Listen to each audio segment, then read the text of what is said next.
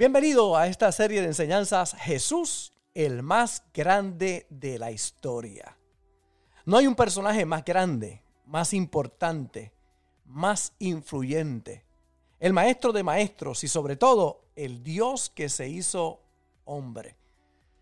De nuestro Señor Jesús podemos nosotros comprender que Él fue el que dividió la historia de la humanidad, el antes de Cristo y el después de Cristo. Ha sido el personaje más estudiado por más de 20 siglos y la figura más importante de la historia humana. Mantente conectado para que puedas comprender quién es y qué ha preparado para todos nosotros nuestro Señor Jesús, el más grande de la historia. Gracias por esta oportunidad tan bella que tú nos das de compartir los principios de tu palabra. Gracias por tu pueblo reunido aquí, aquellos que se conectan con nosotros. Te pido, mi buen Dios, que la semilla que voy a sembrar eche raíces, profundice en cada corazón y en cada conciencia. Declaro que ni uno solo quedará sin recibir la recompensa de ella y que son edificados y bendecidos para gloria de tu nombre. Usa este vaso de barro para que el tesoro que esté en mí pueda ser revelado a tu pueblo a través de tu hermosa palabra. En el nombre de Jesús. Amén y amén. Hemos hablado todo este año todo el año completo acerca de Jesús y de principios espirituales que están directamente relacionados con nuestra relación con aquel que cambió nuestra vida. Todos nosotros tenemos un antes de Cristo y un después de Cristo. No solamente Él marcó la historia de la humanidad, el único que ha marcado la historia de la humanidad, sino que también marcó la historia de todos nosotros. Yo puedo reconocer un antes de Cristo y un después de Cristo. Antes de Cristo, un hogar muy disfuncional en casa, no había paz, peleas continuas, mucha confusión, habían, ah, eh, teníamos santos por todas partes en casa, pero nada, todo, ah, cada día iba atrás, hacia atrás, el alcohol, el cigarrillo, por causa de mi papá, las apuestas, mi mamá con depresiones, pero cuando Cristo llegó todo comenzó a cambiar. Hubo un cambio. Eh, hay un corito bonito, ¿verdad? Que dice, hubo un cambio cuando a Cristo conocí. ¿Cuántos se acuerdan de ese corito, verdad? Hubo un cambio. Ah, ya yo sé los viejos de la iglesia, ahí están. Hubo un cambio cuando a Cristo conocí, hubo un cambio cuando a Cristo conocí, hubo un cambio cuando a Cristo conocí y las cosas que hacía ya no las hago más y las cosas que yo hacía ya no las hago más y las cosas que yo hacía ya no las amo más. Hubo un cambio cuando a Cristo conocí. La cerveza que me daba, ya no me la doy más. El cigarrillo que fumaba, ya no lo fumo más. La pornografía que veía, ya no la veo más. Hubo un cambio cuando a Cristo conocí. La suegra que aborrecía, ya no la aborrezco más. La tristeza que me daba ya no me da más.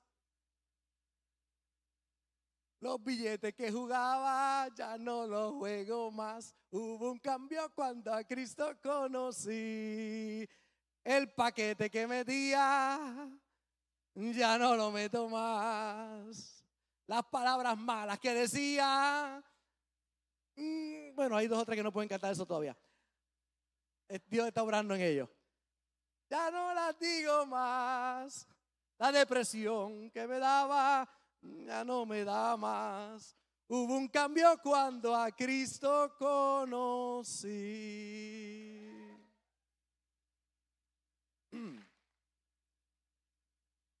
Vengo entonado. ¿Ah? Si algo ocurrió en mi vida cuando yo recibí a Jesús, es que empecé a soñar. Si algo despertó en mí a la edad de 10 años, porque a la edad de 10 años yo no tenía esperanza. El hogar, la depresión, cuántas cosas, las peleas, no había esperanza. Era un niño triste, era un niño angustiado, era un niño, ¿verdad? Buscando soluciones, sin futuro. Sin embargo, cuando Cristo llega, todo comienza a cambiar. Y una cosa vino a mi vida y fueron soñar. Y yo soñaba despierto.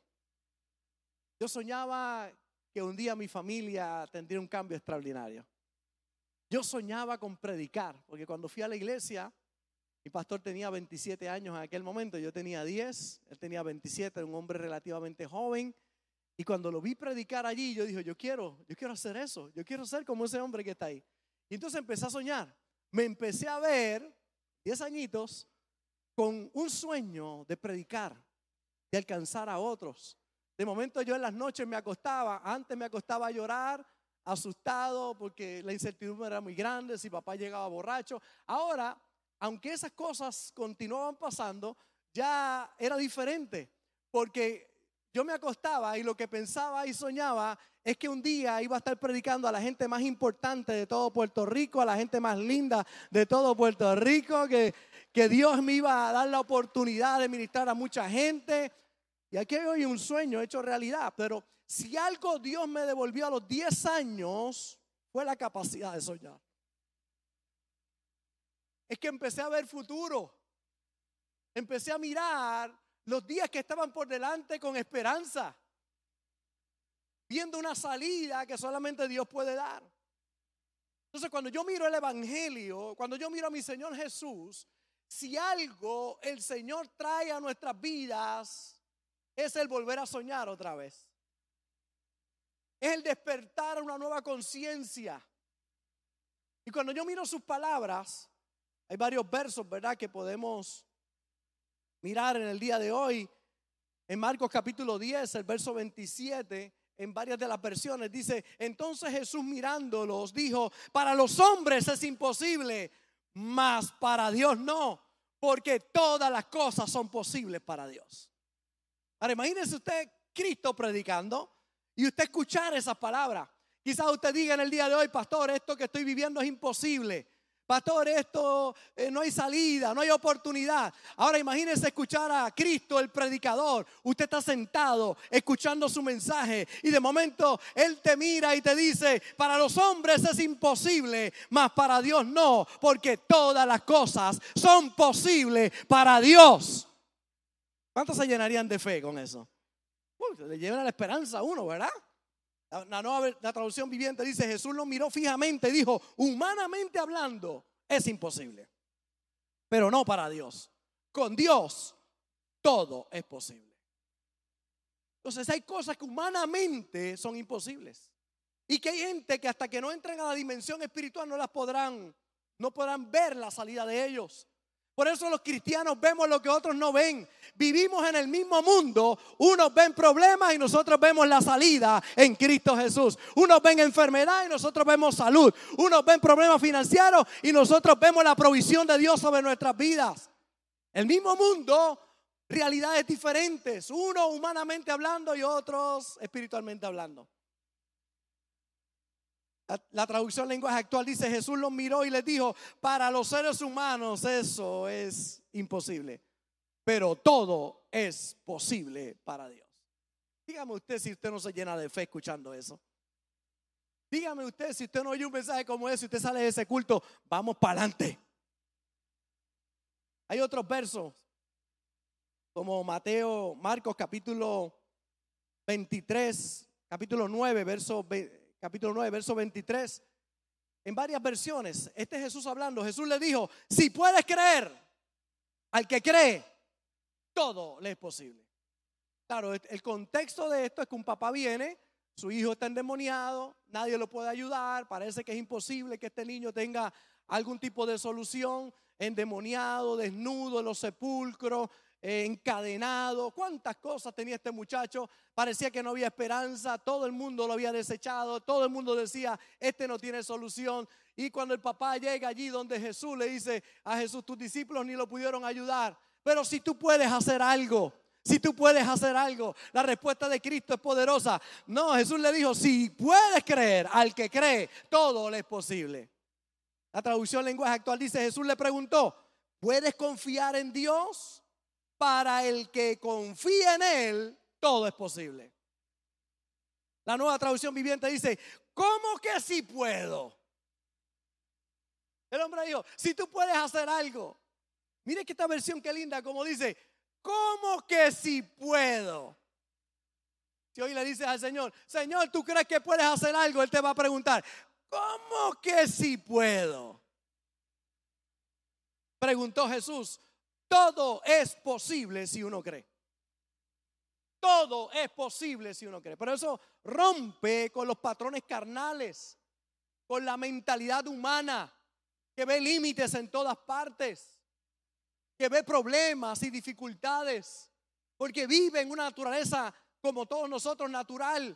Pero hay algunos que hemos podido trascender, hemos tenido un encuentro con Cristo y ahora tenemos una herramienta que se llama fe. La fe, la certeza de lo que se espera, la convicción de lo que no se ve, es lo que nos lleva a soñar a todos nosotros, a ver más allá de lo que otros pueden ver. Por eso cuando hablamos de sueños, Jesús tuvo el sueño más grande que jamás un ser humano ha tenido. El sueño más grande y más profundo registrado en la historia humana es el sueño de Jesús. ¿Cuál es el sueño de Jesús? Salvar a toda la humanidad.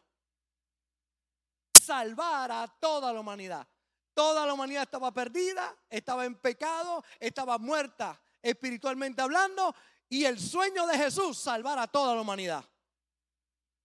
Mire qué sueño más extraordinario, ambicioso, realmente grande. Salvar a todos. El sueño de Dios es que todo ser humano sea salvo. Por eso no solamente lo soñó, sino actuó sobre ese sueño. Dejó el trono de gloria, se hizo como uno de nosotros, vivió entre nosotros y fue a la cruz a llevar tu pecado y mi pecado, tu enfermedad y mi enfermedad, tu pobreza y mi pobreza. La llevó en la cruz del Calvario, pagando el precio por ti y por mí. Para ser para hacer real ese sueño, que todos sean salvos. Por eso cuando hablamos de sueño tenemos que hablar de Jesús, el soñador, el hombre que cambia la historia, porque los que cambian la historia son los soñadores, la gente que ve más allá. Por eso sueña en grande, porque no es hasta que lo hagas que tendrás idea de lo que eres capaz de hacer. Sueña en grande. Porque no es hasta que sueñas en grande que vas a tener la idea de, de lo capaz que tú eres. ¿Cuán lejos tú podrás llegar? Y es que la realidad es que no hay excusas para no soñar en grande. Cuando tú tienes a Jesús en tu corazón, cada historia de éxito comenzó con un sueño. Cuando no habían posibilidades, cuando no había salida, muchas personas entre la espada y la pared, sin posibles alternativas, soñaron, empezaron a soñar. Por eso este mensaje es para personas que están pasando momentos difíciles y le ha llegado el pensamiento de rendirse. Personas que se sienten de fallecer y que no tendrán las fuerzas, creen ellos, para poder llegar. El mensaje es una guía, es un GPS para los jóvenes que están al alcance de mi voz, que todavía no han experimentado la desilusión, la falta de fuerza o la oposición cuando tú quieres alcanzar algo. Este mensaje es puntual para todo aquel que pueda estar pasando momentos difíciles o para todo aquel que entiende y sabe que estás donde estás, pero ese no es el final. Hay algo más grande para ti también. Siempre hay algo nuevo para ti. Decían estos días lo poderoso que es. Este pensamiento lo escuché muy joven y me... Lo que hizo fue que me despertó, ¿verdad? En el interior, decía este predicador, que Dios puede hacer un milagro cada segundo y no repetirlo por la eternidad. Dios puede hacer un milagro cada segundo y no repetirlo por la eternidad. El poder de Dios es tan grande. Cuando usted mira el universo, la creación, usted mira la tierra, la gente piensa que la tierra es grande, nosotros somos los más chiquitos en el universo. Somos un granito de arena en todo el universo que hay. Hay, hay lugares que son miles y miles de veces mucho más grandes que la Tierra, pero miles. La expansión del universo es tan grande y la Tierra es un puntito en medio de todo eso.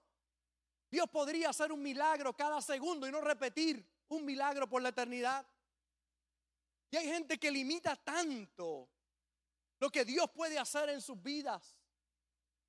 Porque no han desarrollado la capacidad de soñar y hoy vamos a orar para que tus ojos se abran, para que tú puedas ver la realidad espiritual. Mire cómo dice Isaías capítulo 54, verso 1 hasta el verso 4, regocíjate, oh estéril, la que no daba luz Regocíjate, oh estéril, la que no daba luz. Levanta canción y da voces de júbilo, la que nunca estuvo de parto, porque más son los hijos de la desamparada que los de la casada, ha dicho Jehová. Ensancha el sitio de tu tienda y las cortinas de tus habitaciones sean extendidas. No seas escasa, alarga tus cuerdas y refuerza tus estacas. Mira el contexto de quién le habla. Alguien que una habitación de un solo cuarto sería todo lo que necesita. Pero a esa persona le habla y le dice, extiéndete. Me llama la atención como sigue el próximo verso. Y declara ahí, dice, porque te extenderás a la mano derecha y a la mano izquierda, y tu descendencia heredará naciones y habitará las ciudades asoladas. No temas, pues no serás confundida y no te avergüence, porque no serás afrentada, sino que te olvidarás de la vergüenza de tu juventud y de la afrenta de tu viudez, no tendrás más memoria. Cuando usted mira la Biblia, la Biblia una y otra vez, la palabra de Dios nos lleva a soñar, a creer, a extender nuestra fe. Esto ocurre cuando Israel está exiliado, están en angustia, el pueblo está disperso, se sienten anímicamente graves, se sienten mal, no están en su tierra, todo lo han perdido, viven ahora tristemente, no son dueños de sus propiedades. Y en ese momento precisamente llega una palabra de Dios al pueblo. Lo interesante de la palabra de Dios es que va en contra de lo que el pueblo está experimentando. Todos ellos ven un futuro sombrío, sin oportunidades. El gobierno está en quiebra. Ellos están dispersos. Huye la gente. No hay oportunidades. Hay una queja general. Hay un pesar en toda la comunidad. Todo el pueblo se encuentra angustiado, triste.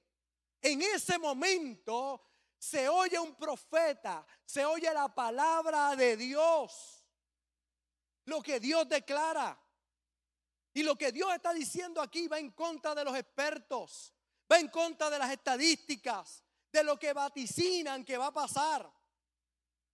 Y yo sé que hay gente que oyen esto y dicen un flaco amén. Amén.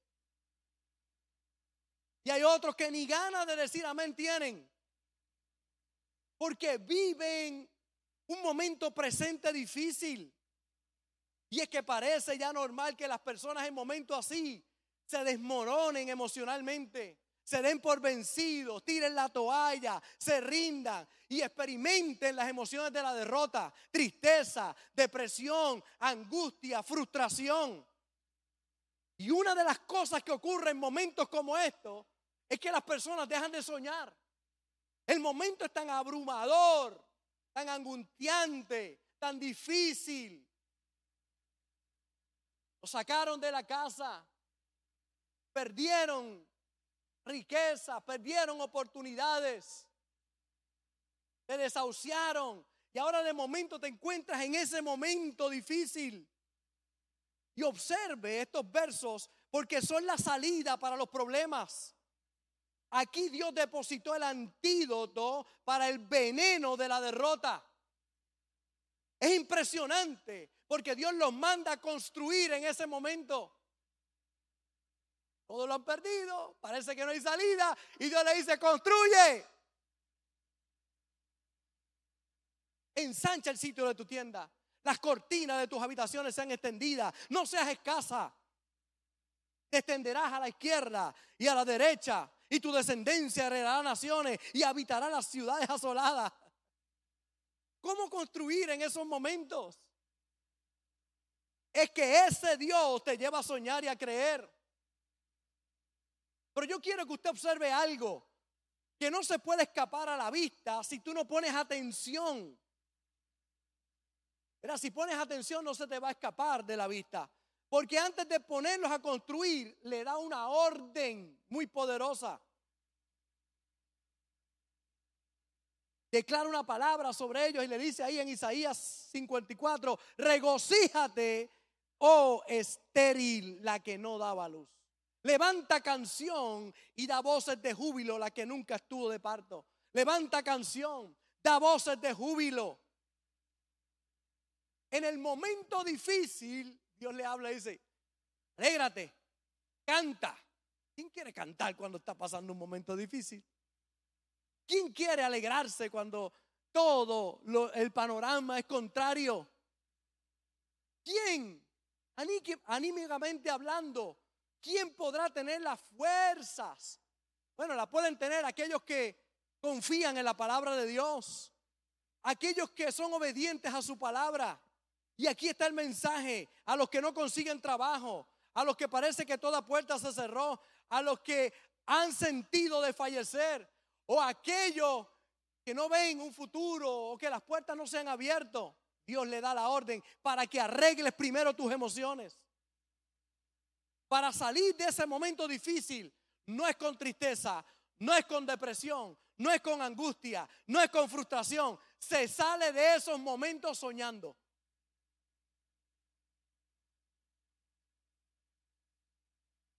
Pastor, ¿cómo salgo de este momento difícil que vivo? Soñando. Es todo lo contrario a lo que tú quisieras, ¿verdad? Tú quieres deprimirte y hay gente que le gusta su depresión. Aman su depresión. De hecho, aman su depresión y aman a su psiquiatra y aman a su psicólogo también. Ese es mi psicólogo. Ese es mi psiquiatra. Qué bueno que usted tenga una conciencia de que necesita ayuda y que tiene que buscar extender y alinear sus pensamientos. Pero yo vengo a decirte hoy que no, con tristeza no vas a salir de ahí. Con frustración no vas a salir de ahí. Pastor, ¿y cómo salgo del problema? Soñando. Los que no tienen novia o novio, ¿qué tienen que hacer? Soy feo. Soy fea. A mí no me mira nadie. Así no vas a salir de ahí. Pastor, ¿y cómo salgo? Soy la última Coca-Cola del desierto. Si tú no te lo crees, nadie te lo va a creer. Tú eres una especie en peligro de extinción. Nadie como tú, cuando Dios hizo el molde, lo rompió.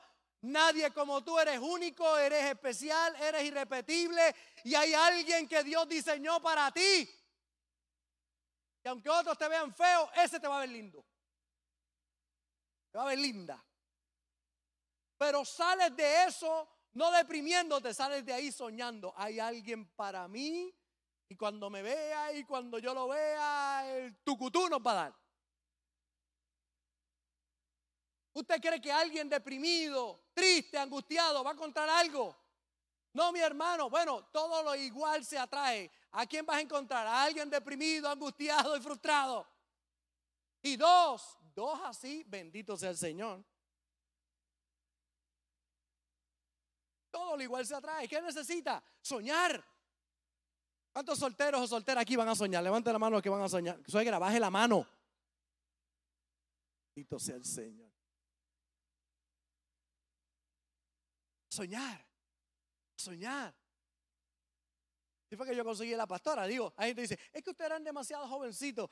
Pero llevo 38 años de novio con ella. Así que el sueño funcionó. Fue soñando. Porque yo tenía el corazón herido. A los 15 años me habían dejado. Bueno, no, no me habían dicho que sí, ese es peor todavía. Sea, porque cuando, cuando te dicen que, o sea, cuando te dejan, pues ya por lo menos tuviste la relación. Yo ni eso, a mí no me, a mí no me aceptaron. Y me tenían ahí, mira, como un perrito, ahí, yo detrás, y rechazo, y rechazo, y rechazo. Ya casi acabando un año dije, se acabó.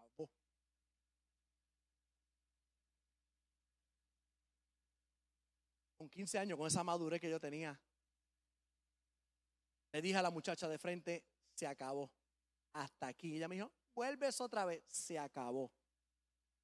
Oh, qué maduro. Y la realidad es que en el corazón se acabó. Le dije, Señor, ¿a qué tú la? Gracias, Señor. Voy a descansar en ti. No voy a estar pendiente a chicas. Voy a servirte a ti con todo mi corazón. Hacía teatro, pantomima, payaso, predicaba, estaba en todas partes. Es una cosa linda. Y ella me estaba observando y decía, qué bueno está. Llevaba seis meses en la iglesia y yo no la había visto. Seis meses en la iglesia llevaba allí. Esperando a que yo dejara la tristeza a un lado, la angustia a un lado, el pasado a un lado, el rechazo a un lado, el dolor que tenía a un lado. Y cuando limpié el corazón dije, Señor, ahí estaba ella mirando, ¡ah, qué lindo! Y estaba mi suegra, y está ahí como testigo diciendo, Señor, ese es mi primer milagro. Ese chico que está ahí es mi primer milagro. Esa mujer creyó por mí, para que usted vea. Es mi primer milagro. Y a ella mirándome, por seis meses me estaba viendo y yo no la había visto hasta que el día que la vi, Santo Cristo de la Gloria. 38 años llevamos juntos. ¿Cómo fue que salí de ahí soñando, mi hermano? Soñando porque el dolor, digo, los que hemos pasado por los 15 años sabemos lo profundo que puede ser un dolor como eso. No piense que se acabó el mundo, que ya no hay más nada, que no hay futuro, que, que jamás tendré una pareja. Yo veo a jovencitos cuando vienen y no me burlo de ellos, porque yo pasé por ahí, yo sé lo que es ese dolor. Pero les digo, hay esperanza. Dios tiene algo mejor para ti. Todo va a estar. ¿Y cómo usted sabe, pastor? Porque yo salí de ahí soñando. ¿Cómo tú sales del problema? No es angustiado, no es depresión, es, es cantando. Es teniendo la esperanza de que hay una salida en Dios. Es enfocando tu vida, tu fuerza, tus emociones en lo que Dios ha dicho. Levanta canción, da voces de júbilo. Interesante. Mire, varias escrituras en Isaías, pero la traducción lenguaje actual. Isaías dijo, Jerusalén, tú que nunca has sido madre ni has podido tener hijos, lanza gritos de alegría, entona alegres canciones, porque Dios dice, Jerusalén, mujer abandonada, tendrá más hijos que la mujer casada. La nueva versión internacional, tú mujer estéril que nunca has dado a luz. Grita de alegría. Tú que nunca tuviste dolores de parto, prorrumpe en canciones y grita con júbilo, porque más, porque más hijos que la casada tendrá la desamparada, dice el Señor. Cuando usted mira el contexto el pueblo de Israel está pasando un momento difícil y Dios le está diciendo, sales de ahí cantando, sales de ahí adorando, sales de ahí trabajando primero con tu situación anímica. Las personas lo quieren hacer al revés de lo que Dios ha dicho. Tengo este problema y cuando me digan que está solucionado, entonces grito, canto y me pongo contento. Dios te dice es al revés. Sueña primero, canta primero, alégrate primero y después el milagro lo vas a ver. Eso es fe. Certeza de lo que se espera, convicción de lo que no se ve. Eso es soñar. Cuando usted tiene certeza de lo que está esperando, uh, convicción de lo que no está viendo, usted lo ve hecho ya. Lo declara, lo confiesa, y trabaja con sus emociones. Ponte contento primero. Grita, canta primero y entonces el milagro se manifiesta. Mire, mire a Jesús. Estamos hablando de Jesús y los sueños. Este Jesús. Sucedió que le trajeron un paralítico. Trae un hombre paralítico a Jesús, tendido sobre una cama, y al ver Jesús, la fe de ellos, de sus cuatro amigos, que la casa estaba llena, esto está predicando, no pueden entrar, ellos hacen un roto en el techo, bajan a su amigo frente a Jesús rompen el techo de la casa, bajan al amigo y lo ponen frente a Jesús. Y dice que Jesús, al ver la fe de ellos, dijo al paralítico, oye, si usted está paralítico, usted lo que necesita es que le digan, levántate y anda. Pero Jesús no le dice, levántate y anda. Jesús, ¿qué es lo primero que le dice? Ten ánimo. Ten ánimo. Hijo, tus pecados te son perdonados. Cuando le traen al paralítico, Cristo no le dice, levántate y anda. Cristo lo primero que le dice es, ten ánimo. Vamos, anímate. Y le dijo, ten ánimo, ¿qué cara tenía? ¿Alguien conoce la cara del desánimo? ¿Alguien conoce la cara de la frustración? ¿Cuántos conocen la cara de la depresión? La cara de la angustia, la cara del dolor.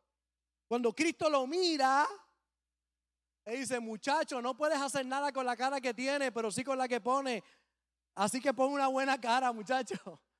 Cristo le dijo, la cara, la cara, la cara. Primero, el ánimo. Primero, el ánimo. Después, el milagro. Primero, canta. Primero, alégrate. Entonces, lo segundo que le dice, tus pecados te son perdonados. Problema principal era el pecado en la vida de este hombre. Y al recibir el perdón de los pecados, lo tercero pasa. A ti te digo, levántate, toma tu lecho y anda. El orden está claro. Primero, esa parte anímica. Tienes que mirarte al espejo y declarar esa palabra con fe y creerle a Dios sobre todas las cosas. Pararte firme en las promesas de Dios. El pensamiento, Christopher Reeve decía, al principio los sueños parecen imposibles, luego improbables y eventualmente inevitables. Al principio parecen imposibles. El mundo dice ver para creer. Dios dice creer para ver. El mundo dice recibir para dar. Dios dice dar para recibir. El mundo dice tener para ser. Dios dice ser para tener. El mundo opera diferente a como Dios opera. Tengo que ver para creer. Ese es Tomás. Y Cristo lo regaña. Tomás, dame tu dedo y tu mano. Métela aquí en mi mano y tu mano en mi costado. Y no seas incrédulo, sino creyente. Bienaventurados los que no vieron y creyeron. Prósperos Bendecidos los que no ven pero creen. Aquellos que no se dejan llevar por las circunstancias. Aquellos que operan en el principio de Dios que es la fe.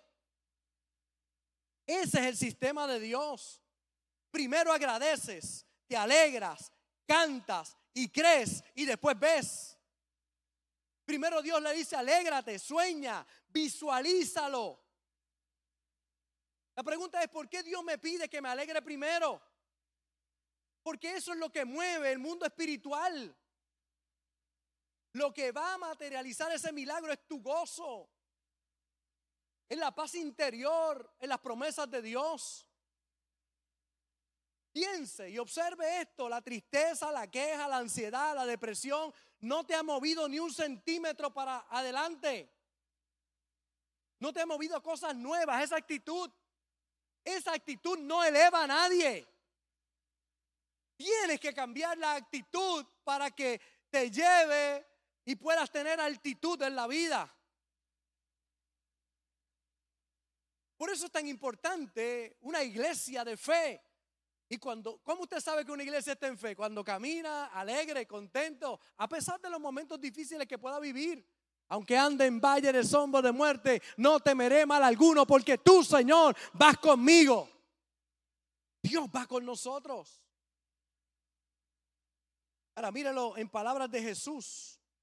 ¿Quién de vosotros podrá con afanarse añadir a su estatura un codo? El afán, la ansiedad, hará algo en tu vida. No, no te adelanta, te atrasa. Pues si no podéis, dice Jesús, ni aún lo que es menos, porque os afanáis por lo demás. Tú puedes afanarte todo lo que tú quieras. Y eso no te va a añadir nada en la vida. ¿Qué es lo que te añade? Poner tu confianza en las promesas de Dios. Oiga bien, ningún soñador es demasiado pequeño y ningún sueño es demasiado grande.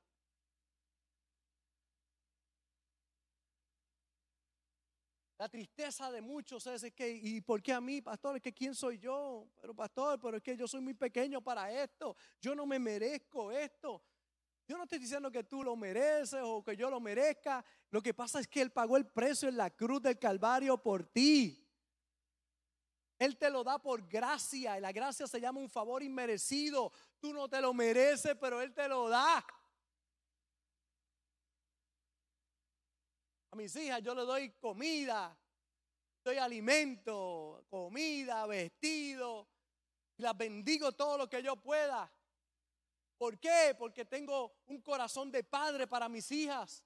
Y si yo siendo humano sé darle buenas dádivas a mis hijas, cuanto más mi Padre Celestial dará buenas cosas a aquellos que se lo pidan. El corazón de un padre. Los que alcanzaron milagros de parte de Jesús transformaron su estado anímico primero. Bartimeo el ciego, muchos años pidiendo al lado del camino, pidiendo y pidiendo. Él oye que Jesús está pasando por allí y comienza a gritar, Jesús, hijo de David, ten misericordia de mí. Y empieza a gritar porque tenía un sueño. ¿Cuál era el sueño de él? Voy a ver, voy a ver. Jesús está pasando, voy a ver, voy a ver. Y mientras más gritaba, la gente que pasaba decía, cállate, no lo molestes, cállate, cállate, cállate. ¿Qué tú haces en esa iglesia? ¿Para qué tú vas a esa iglesia? Deja de estar yendo ahí. Desde que vas ahí, tienes un culillo por dentro tremendo. Tienes una alegría, tienes un gozo y vas para adelante. Desde que tú estás yendo ahí. Muchacha, muchacho, pisa tierra. Él lo mandaron a callar. Pero ¿qué hizo? Estaba más fuerte y más fuerte. Jesús se detuvo y dijo, tráiganlo acá. Y cuando lo traen, le dicen, ¿qué quieres que te haga? Que reciba la vista, Señor. Pues recíbela. Tu fe te ha salvado. Él no se desanimó por lo que estaban alrededor, por el ambiente, por el tiempo que llevaba ciego. Él cambió su estado anímico, hizo algo diferente a lo que nunca antes había hecho. Creer. La mujer de flujo de sangre, 12 años con flujo de sangre, una menstruación que no paraba por 12 años. No se podía mezclar con nadie, era inmunda. No la dejaban pasar. La multitud apretaba a Cristo, pero ella entre medio de la multitud se arrastraba y decía, si toco el borde me sano, si toco el borde me sano. Una visión de fe. Estaba creyendo algo poderoso va a pasar. Y cuando tocó el borde del manto de Jesús, virtud salió de Jesús, recibió su milagro. Había miles de personas allí, pero alguien tocó con fe. Yo quiero ser ese que toca con fe. Yo quiero ser esa que toca con fe. Yo quiero ser esa persona que le quiera a Dios con todo el corazón. Que puede haber mucha gente rodeando a Jesús, pero hay algunos que le creen a Dios con todo el corazón. La mujer sirofenicia pidiendo misericordia por su hija, gritaba a los discípulos, no molestes al maestro, déjalo quieto. Jesús le dijo, mujer, ven acá, ¿qué quiere? Que mi hija sea sana. Y dijo, no está bien darle el pan de los hijos a los perrillos. Y ella le dijo, sí Señor, tiene razón, pero aún los perrillos comen de las migajas que caen de la mesa de su Señor. Dame una migaja. Jesús la miró y le dijo, mujer, ni aún en Israel he hallado tanta fe. Vete y como creíste, te sea hecho. ¿De quién son los milagros?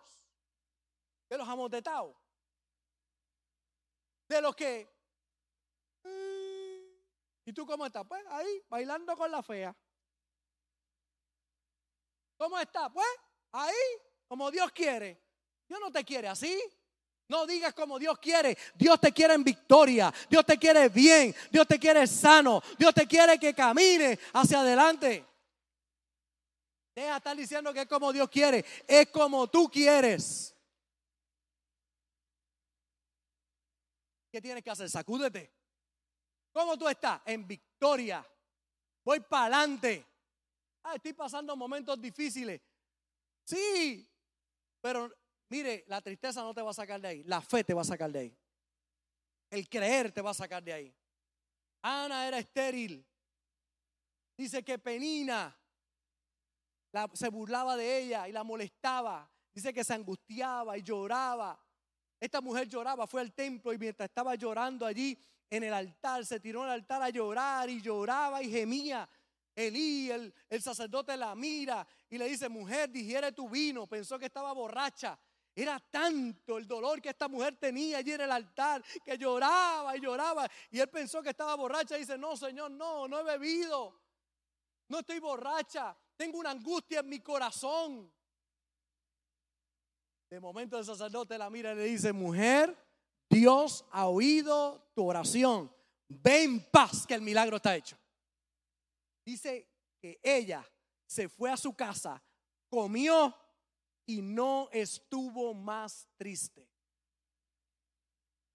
¿Qué llegó de ahí? Samuel, el profeta Samuel. ¿Usted sabe qué significa Samuel? ¿Sabe que lo tengo aquí al frente? Samuel significa Dios oye. Le puso a su hijo, Dios oye. Yo vengo a decirte hoy, Dios oye, Dios oye, Dios oye. Hmm. Ana cambió su situación anímica primero y el milagro se hizo realidad en su vida. Por eso vengo hoy de parte de Dios, para que te levantes en tu estado de ánimo y sueñes. Es enfocando tu vida, tu fuerza, tus emociones en lo que Dios ha dicho. Sueña, levanta canción, da voces de júbilo. Si Dios da una orden a las emociones, es porque las emociones sí se pueden controlar. Si le está diciendo a ellos, alégrate, canta, es que puedes hacerlo, porque Dios no te mandaría hacer algo que tú no puedes. ¿Por qué se frustra la gente? ¿Por qué se deprimen? ¿Por qué están tristes? Porque piensan y creen que no hay salida. Porque piensan que ya no hay solución. Porque cerraron las puertas de las alternativas. No hay más nada que hacer. Yo te digo hoy lo que parece hoy imposible para los hombres es posible para Dios. No podrás ensanchar, ensanchar, tu vida si primero no ensanchas tu mente. Tu mente necesita ensancharse. Aún aquellos que no sirven al Señor usan este principio ensanchan su mente y sueñan en grande. Usted ve gente allá afuera que no sirve a Dios, soñando en grande. La diferencia entre ellos y nosotros es que tú puedes alcanzar algo sin Dios, pero en eso no hay bendición. Proverbios, en el capítulo 10, verso 22, dice, la bendición de Jehová es la que enriquece y no añade tristeza con ella. Hay gente soñando sin Dios y alcanzando cosas, pero con tristeza. Pero los cristianos cuando soñamos y le queremos a Dios, la bendición de Dios es la que enriquece y no añade tristeza con ella. Un hombre muy famoso en estos días en los Estados Unidos, muy famoso, muy conocido, una familita preciosa, se quitó la vida. Se suicidó. ¿Por qué?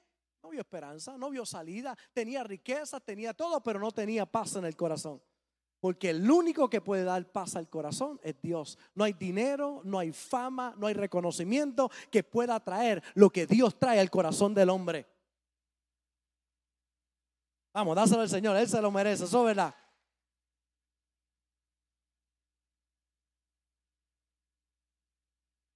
¿Qué tiene que haber? Una renovación de la mente. Con esto cierro, diga, ah. Tercera de Juan, verso, verso 2. Amado, yo deseo que tú seas prosperado. ¿En cuántas cosas? En todas las cosas. Dios desea que tú seas prosperado en cuántas cosas? En todas las cosas. Y que tengas salud, así como prospera tu alma. Como ah, vamos de atrás para adelante. Así como prospera tu alma, vas a tener salud y vas a ser prosperado en todas las cosas. Así como prospera tu alma, como prospera tu alma. ¿Y dónde está? En, dónde, eh, en el alma están las emociones. Tú tienes que trabajar con tus emociones primero. Tienes que visualizarte. Tienes que creerlo. Tienes que verlo. Y luego los recursos van a venir. Eso es caminar por fe y no por vista. Es soñar en grande. Pastor, si yo estoy creyendo por algo y eso no es, bueno, pues Él es poderoso para hacer mucho más abundantemente de lo que tú pides o puedes entender.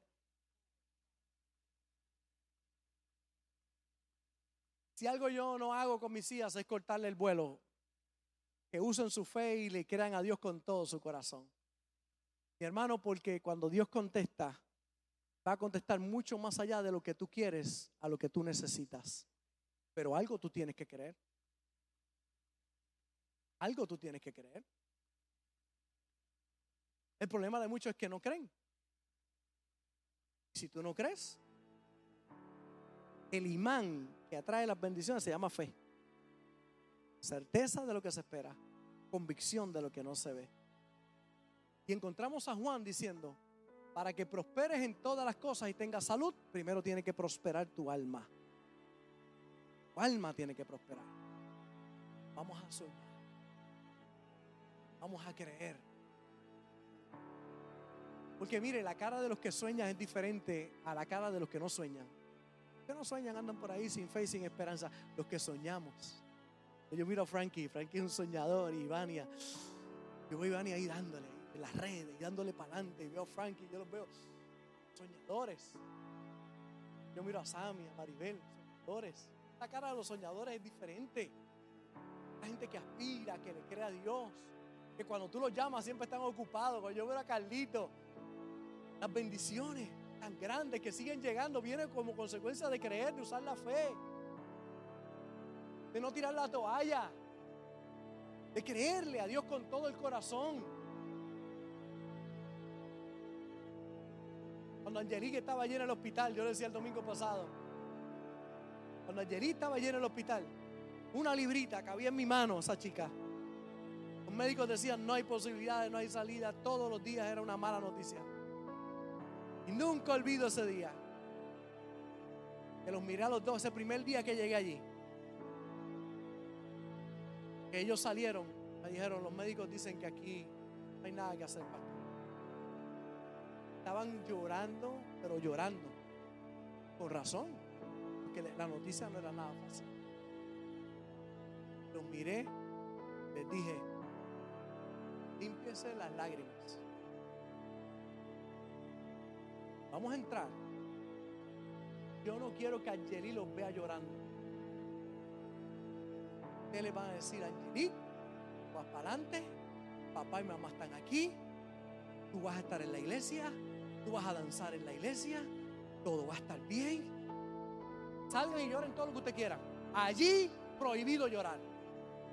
Entren con fe donde esa chica. No sé cuántos diagnósticos recibimos en esos meses. Cientos de diagnósticos. Pulmones, riñones, corazón, cerebro. Diga, dígalo usted. El diagnóstico lo tenía ella. No se puede, imposible, no va a pasar esta etapa. Esto no. Entra con fe. Angeli, vas para adelante, vas a avanzar en la iglesia, todo va a estar bien. Vamos para adelante. Cuando salían. Y entraban con fe otra vez. ¿Te vieron, Angeli? ¿Cuánto? ¿Cuatro años ya? Cuatro años.